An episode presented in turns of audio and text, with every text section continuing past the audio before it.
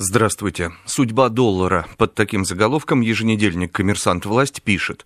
В свете последних политических и экономических событий весь мир пытается ответить на вопрос, останется ли доллар главной резервной валютой современности. А под заголовком «Платить по-русски» журнал «Власть» отмечает. Западные санкции в итоге коснулись только двух российских банков, но этого оказалось достаточно, чтобы российские власти и банкиры вновь заговорили о создании национальной платежной системы.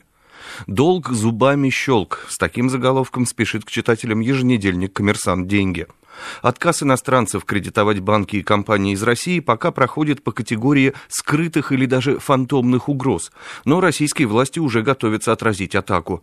Если экономическая изоляция не зайдет слишком далеко, ЦБ и правительству, скорее всего, удастся компенсировать отток капитала и не допустить массовых банкротств и краха экономики. А в другом материале, озаглавленном «Украинская впадина», журнал «Деньги» обобщает.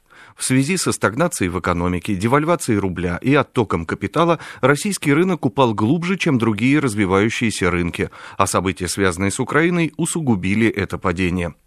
Теперь заглянем на первую полосу независимой газеты. Центробанку санкции и спад не страшны. Финансовый сектор упадет, но будет готов отжаться, гласит заголовок. Читаем ниже. Банковская система Российской Федерации выдержит и санкции Запада, и экстремальный спад экономики на 5% при девальвации рубля на 30%. Об этом говорят в Центробанке. Какой ценой будет выживать банковская система, не уточняется. Возможно, ценой половины банков. Эксперты замечают, главный вопрос не в том, выдержит ли система кратковременный резкий спад, а в том, как долго она сможет выживать. Иран после введения санкций не продержался и двух лет при спаде на 1,5-2% в год. Россия, по экспертным оценкам, продержится дольше, 3-5 лет при спаде на 3-4% в год, уточняет независимая газета. России нужно особое устройство и особый путь, уверены россияне. Об этом объявляет в заголовке газеты РБК «Дейли». За прошедший год число тех, кто видит Россию государством с совершенно особым устройством и своим путем развития, выросло с 33% до 38%, показывает опрос, проведенный Левада-центром.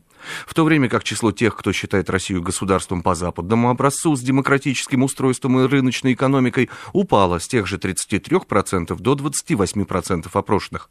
О том, что исторический путь России лежит по общему для современного мира пути европейской цивилизации, говорит только каждый каждый пятый россиянин, 21%, в марте 2013-го 31%.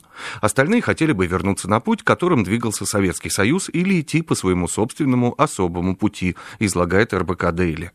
Со свежей прессой вас знакомил Андрей Егоршев.